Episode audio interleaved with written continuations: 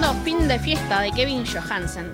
Y justamente hablando de él, eh, que bueno, nació en Alaska, en Estados Unidos, él es un cantante, también compositor que nos ha acompañado en tantas ocasiones con melodías de amor, de libertad, de baile, una mezcla entre rock alternativo, ritmos populares, un poco de esto, un poco del otro, realmente eh, es bastante variado. Eh, y a las y los argentinos, digo, les gusta también decir que es bien argentino, ¿no? Sin importar de dónde, dónde haya nacido. Bueno, bienvenido Kevin Johansen a la Garganta Radio, gracias por recibirnos esta tarde. ¿Cómo estás? Bien, bien, ¿cómo va? Todo bien, por suerte. Bueno, queríamos en realidad preguntarte varias cosas. Ya nos estaban llegando mensajes eh, desde bastante temprano, porque ayer estábamos comunicando que te íbamos a tener hoy acá. Em, y bueno, había mucha gente que, estaba mandando muchos saludos y queríamos preguntarte varias cosas. Eh, y bueno, esto, en tu último, el, tu último disco, ¿no? Que es eh, Algo Ritmo, se llama. Esta canción y, como tantas otras también, por ejemplo, la, gente más linda que mencionás en las redes sociales o Tuve, eh, que también refiere a un amor em, distanciado, si se quiere. Pero nos llamó mucho la atención, eh, particularmente Pobre Millonario, donde te preguntás o donde preguntás también cuánto hay que pagar por tanta soledad. En este aspecto, la, pregunta en, en, concreto, ¿no? Es, ¿cómo vino a demostrar la pandemia la desigualdad que lo que em, importa al fin y al cabo no es la plata, ¿no? eh, sí, totalmente. Eh, pobre millonario, en, su momento se le dedicaba a Trump porque estábamos viviendo esos momentos álgidos del fin de, su de su presidencia, por suerte, y, bueno, también un poco una suerte de metáfora respecto a, a, lo, que es eh, cada uno con su propia muralla, a veces uno se, encierra, se cierra a sí mismo eh, por supuesta comodidad ¿no? al, mundo exterior y, no se da cuenta que de lo que se pierde. Así que todos en un punto también podemos pecar de ser unos pobres millonarios. Una frase que en realidad está en una canción de Charlie García, me daba cuenta de, de, la famosa frase que decía, y hasta dos pobres millonarios se pueden encontrar, decía el gran, gran Charlie, y, se ve que quedó por ahí el tema del, pobre millonario. Pero bueno, la pobreza de, de no darse cuenta justamente de, que la riqueza es otra, ¿no? el mundo exterior, el mundo que te rodea, es muy rico y te puede nutrir y no, no te va a hacer daño. Así que era, era un poco un mensaje anti-Trump a la vez. Claro, y, esto también de que mm, ya lo repetiste varias veces, eh, me imagino, pero bueno, también tenemos mucha curiosidad y para que quienes nos están escuchando, que es, bueno, esto en, todo el país, en toda la Argentina, también puedan saber, em, ¿cómo definirías ese estilo que vos mismo llamás desgenerado, no? sí, bueno, fue una, una forma de, de autocatalogarme en España hace muchos años me, preguntaban los periodistas, pero ¿qué género haces, tío? Y entonces fue una, una forma de explicar que, no tengo género. En realidad mi género es la canción, ¿no?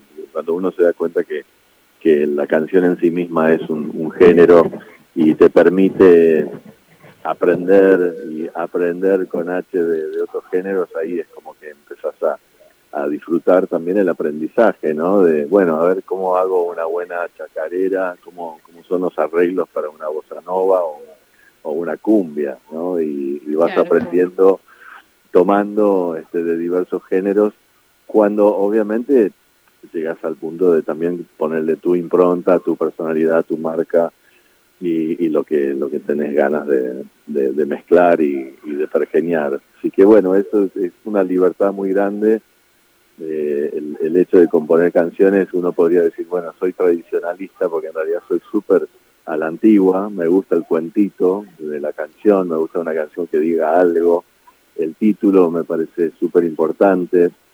Eh, hay un montón de, de, cosas que tienen que ver con el juego, con, con, el con el sentido y la sonoridad de la palabra, tiene que sonar musical, pero a la vez tiene que tener el sentido que querés lograr y esa es una eterna lucha para los cancionistas, siempre estamos lidiando con, con, esa, con esa lucha de, conseguir el sentido y la sonoridad perfecta.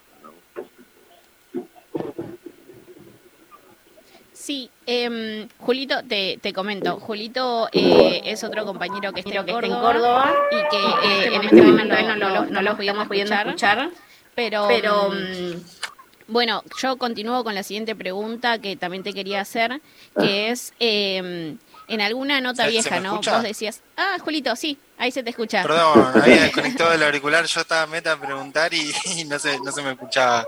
Bueno, yo, tenía una pregunta, en, línea un poco, viste, con, con esto que, mencionabas, es como, bueno, los géneros musicales como van encasillando música, ¿no? Y yo soy muy partidario de, de, que creo que la gente tiene como este momento en donde los que escucha ciertos géneros musicales. No sé, yo ahora si no estuviera haciendo radio me estaría escuchando un buen cuarteto, por ejemplo. Vos sos músico, escribís, cantás. Eh, si vos tuvieses que agarrar la guitarra ahora, por ejemplo, ¿qué, qué tipo de género, qué canción cantarías, digamos? No, seguramente sería algo eh, capaz muy amoroso. Estoy como buscando eh, este, mensajes que tienen mucho que ver con, con abrirse, ¿no? Y, con la aceptación al otro y la empatía y digamos eh, eso va más allá de la música, ¿no? Pero bueno, también tengo un hijo de 13 que me muestra el último trap este, y, me, cuenta que hay este, un montón de músicos de, de su camada generacional y un poco más grandes que que están abriéndose mucho también a, otros géneros, más allá de que por ahí vienen del trap y de, una forma de hacer la música más, más moderna, hay un montón de cosas linkeadas con, con lo antiguo, desde uno que es más como de los 80s, 90s, este, ya las máquinas de ritmos estaban súper preponderantes y volvieron, entonces hay un montón de cosas de, de vintage o de retro que son modernas de vuelta, ¿no? Eh, y en ese sentido las producciones para mí son súper interesantes, ¿viste? O sea, vos hablas de, cuarteto, también otro género que nunca me animé a, hacer uno, este, porque tenía que realmente animarme y aprender bueno, una vuelta nos invitó la mona a subir al escenario y, y, probamos una versión cuartetera de Anoche soñé contigo, pero muy improvisada y que tendría que elaborar y elaborarla bien para proponérsela a la mona o a, algún cuartetero que sepa del, paño y que me, sepa también conducir bien en los arreglos. Pero bueno, esos aprendizajes son, son hermosos, ¿viste? Porque te metes en un, en un estilo que ya está súper cristalizado, ¿no? Y, eso es lo que nos fascina a los, a los cancionistas. Bueno, cuando, vengas para Córdoba, te invitamos al Yape y improvisamos cuarteto. Yo no sé tocar ni medio instrumento, puedo hacer la foto, pero, pero lo hacemos, mm. estoy. Y, en esto un poco, viste que el cuarteto, bueno, es como parte de, es nuestra raíz de los cordobeses, nuestra identidad casi, ¿no? Eh, y, yendo a lo de la identidad, vos, nada, naciste en Estados Unidos, tuviste tus primeros eh, años de vida allá, pero te, sentís argentino, eh, independientemente de donde hayas nacido, lo que diga tu DNI. ¿Vos qué, creaste de, esta madre tierra, de esta madre argentina? ¿Y qué son las cosas que, que nada, te, tienen como más arraigado acá y qué crees que es parte de tu identidad? Mira, es, es bastante simple, más allá de la anécdota de haber nacido en Alaska, en Alaska la, la vieja argentinísima siempre me, me acriolló mucho desde la cuna y, con mucha música, aparte ella eh, era súper melómana, intelectual, entonces este, estaba el tango, el folclore ahí a la cabeza, los vinilos este, presentes con la música argenta full. Así que sí, digamos que, mi, patria, mi, nación es, argentina, este, y, y, más allá de las mezclas y de que mi otro país, por supuesto, de mi infancia, sobre todo, fue gringo, una infancia yankee, gringa, como digo, y, vivir después de grandes, vivir en Nueva York casi 10 años también. Me, marcó, obviamente, por ahí me, hizo un poco más cosmopolita, mis dos ciudades este, por ahí en el mundo son Buenos Aires y Nueva York, que son ciudades muy, muy parecidas también, eh, mucho adoquín, mucho europeo, altano, judío, este, ¿no? Con un crisol de razas aumentado, magnificado, si se quiere, en, Nueva York en comparación con Buenos Aires. Pero bueno, muy parecido a ciudades que se caminan. Este, pero sí, la, la argentinidad siempre estuvo como muy, muy presente, hasta te diría cuando grabé el, disco que después me traje bajo el brazo, el de nada, es, muy argentino en muchos sentidos, ¿no? Y, muy desde un argentino en otra ciudad del mundo, pero con una visión muy de acá. Así que bueno, eso me, llama la atención cuando me lo marcan desde afuera, ¿no? En España o en los países de Latinoamérica, este, porque por ahí yo reconozco más la, la mezcla de las dos culturas que tengo y canto en inglés a veces y canto en castellano y y todo eso. Pero bueno, muchos me, me, ponderan o me marcan eso, de que es muy argentino lo que hago también. Así que yo no, no me doy cuenta quizás, no, no es la intención, pero, pero me nace. Claro, y en, y en este sentido también, ¿no? Eh, había una frase que entiendo, que bueno, habías comentado en, en, algún momento que te mencionaba tu mamá, que es el hombre es un animal político, ¿no? Que si bien es una frase de Aristóteles, eh, te la comentaba también tu mamá.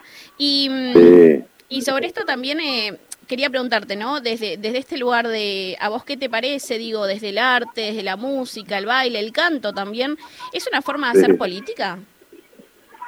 Totalmente. Bueno, la, libertad artística es una manifestación política también, ¿no? Es, un manifiesto de libertad, de expresión, y, eso ya de por sí es un ejercicio político, ¿no? De, libertad y de, ejercer tu, tu creatividad este, libremente, por supuesto. Ya, ya es decir, y mucho. Y, bueno, también sí, la vieja te marcaba esa frase del hombre es un animal político, también te marcaba frases como de Violeta Parra, discreto, fino y sencillo, son joyas resplandecientes con las que el hombre que es hombre se luce decentemente. Y, un montón, así, marcaba mucho la, la, cancha, la vieja, en lo ético, en lo estético. Este, bueno, ella escribía obras de teatro, era dramaturga, poeta, Así que esa, esa presencia también de una persona este, muy lectora, intelectual y creativa también forjó en mí mucha data que, obviamente después traje a través de las canciones de algún modo. Claro, que hoy se notan aparte. Vos, vos hablas mucho de, tu mamá, prácticamente en todas las entrevistas hablas de algo de tu vieja, ¿viste? Siempre se desprende algo de tu vieja. ¿Cómo la definirías a tu vieja hoy? Yo se me caen las babas por mi hija también y creo que, lo compartimos. Sí, no, porque tuve esa suerte, qué sé yo, viste, cuando tenés en casa a alguien que podría haber sido mi viejo, o sea, un tío, viste, un abuelo, cuando tenés a alguien cerca en la familia que te trae, viste, un libro o un disco, o te dice, viste, te tira data, mirate esta película, viste, parece una boludez, pero cuando es consistente y constante, como tuve la, suerte de tenerla este, este, en, mis, en mis años mozos, viste, dando, dando cátedra. Este, sí, lo, lo, recuerdo, me, lo mencionan ya, seguro, viste, ya es que vino primero el huevo o la gallina, porque lo, mencioné tantas veces que también me lo preguntan, entonces bueno, se, se recicla un poco la, presencia de, de ella que, se me fue hace 18 años, pero pero sí, el, tema de, tener a alguien en tu familia que te trae una batea de discos o, lo que fuere, eh, siempre ayuda, ¿no? A, que uno crezca y uno también después saque cosas creativas a través de esa data. Claro, totalmente. Y qué lindo también, bueno, esto, recordarla después de todo este tiempo que mencionás. Y, y en este aspecto también que veníamos charlando, ¿no? Desde, desde hacer política, desde, bueno, el arte y la música. Eh, vos fuiste uno de los tantos artistas que celebró el matrimonio igualitario allá por el 2010 frente al Congreso de la Nación cantando. Em, y bueno, hoy en día, digo, estamos en el mes del orgullo en todo el mundo y a la vez en diputados, digo, se dio media sanción del proyecto del cupo em, e inclusión laboral travesti trans el día de ayer, si no me equivoco. Em, para vos, ¿qué tan importante es festejar ¿no? la diversidad y a la vez también que se concreticen políticas públicas para que, em, digo, esta, esta comunidad, que en general, digo, es la más eh, discriminada y también olvidada? Sí, absolutamente. No, es, es fundamental porque estamos hablando de, nuevas libertades a conseguir, ¿no? Desde la, desde, desde la canción Este, obviamente yo no puedo cantar lo mismo que cantaba un Cerrato un León hace 50 años porque la libertad ahí estaba mucho más restringida y eras amenazado por escribir una canción, ¿no? Eh, directamente tenías que exiliarte porque estaba en riesgo tu vida por, por escribir o ejercer tu libertad expresiva, ¿no? Desde, desde una canción. Y eh, bueno, de ahí a esta parte, sí, mencionabas algo muy lindo para mí, que fue eh, cerrar la, el festival que se hizo en apoyo a la ley de matrimonio igualitario junto a Los de Nada, mi banda y Liniers, el querido amigo dibujante. Y, fue muy, muy emotivo porque también me cayó esa ficha de, ah, claro, nosotros cantamos sobre nuevas libertades a conseguir. ¿no? Y seguramente viniendo también de mi experiencia de Nueva York en los noventas, donde allá el, movimiento, eh, obviamente del Gay Pride, del orgullo gay, estaba muy, muy presente, después de Stonewall y, varias este, manifestaciones este, hasta, hasta sangrientas, ¿no? De, muy, de mucha represión en los 60, 70, este, ver que, esto veía la luz eh, fue también un motivo de, de orgullo personal y, y, de alegría por, por un montón de gente, ¿no? También tuve una infancia en, San Francisco, donde también hay un movimiento gay muy fuerte de, los derechos igualitarios para, para el matrimonio y, todo eso ha sido una, una larga lucha y, fue muy hermoso ver que, esto fue tomando este, realidad, por así decirlo. Perdón por el ruido de la plaza, estoy con mi hijo en una plaza muy ruidosa.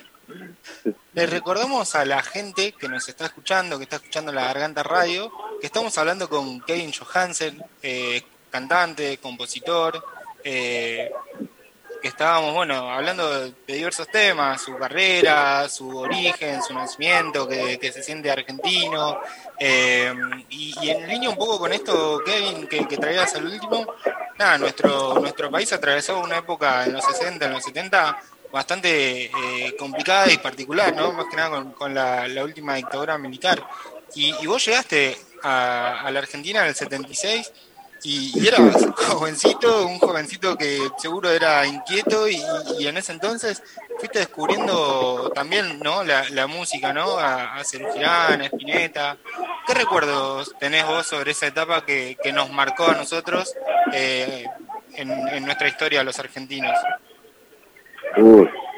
Y un recuerdo increíble, ¿no? De, ver dónde caía, un cierto shock cultural también. Este, mi vieja decía, bueno, yo no quiero que sean unos gringuitos, quiero que aprendan castellano y al mes este, yo estaba recitando el, preámbulo de la Constitución, no los representantes, dejando boquiabierto al, al maestro de sexto grado que dice, pero este pibe hace un mes no hablaba.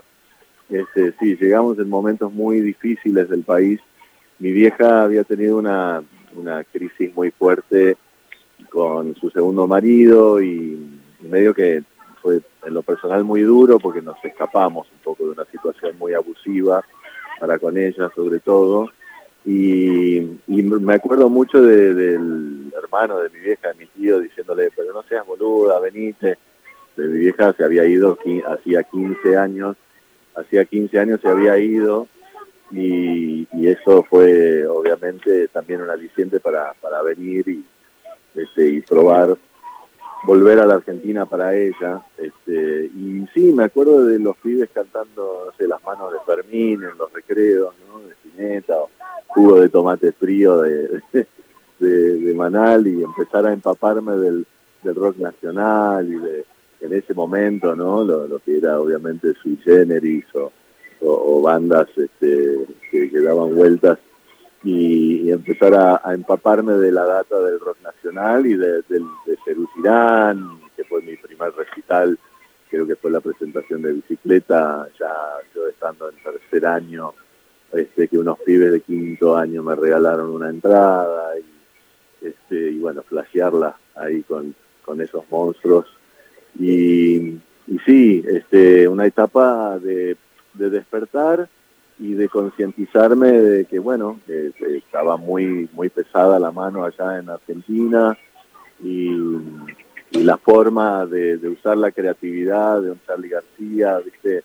Eh, encontrándole la vuelta eh, creativamente para que no lo censuren, con canciones como Alicia en el País, ¿no? y tantas otras, o críticas como José Mercado este, muy, muy aleccionador para uno que tenía 15 años, para, para darse cuenta de los vericuetos que podías utilizar creativamente para protestar ¿no? contra la, situación reinante. Y bueno, eso fue alucinante. Y, parte, parte de esa parte de la historia y de nuestra identidad también es quienes nos ayudaron a recuperar la identidad y quienes nos, nos tienen viva la memoria todos los días, que son nuestras madres y abuelas. ¿Qué, representan para vos? Bueno, es, eso es como un ejemplo ya muy extremo de, la gente que sufrió en carne propia la pérdida de, familiares y, que no tuvo miedo a, levantar la voz ¿no? y, a decir lo que estaba aconteciendo y manifestarse y militar en ese sentido, este, qué palabra, ¿no?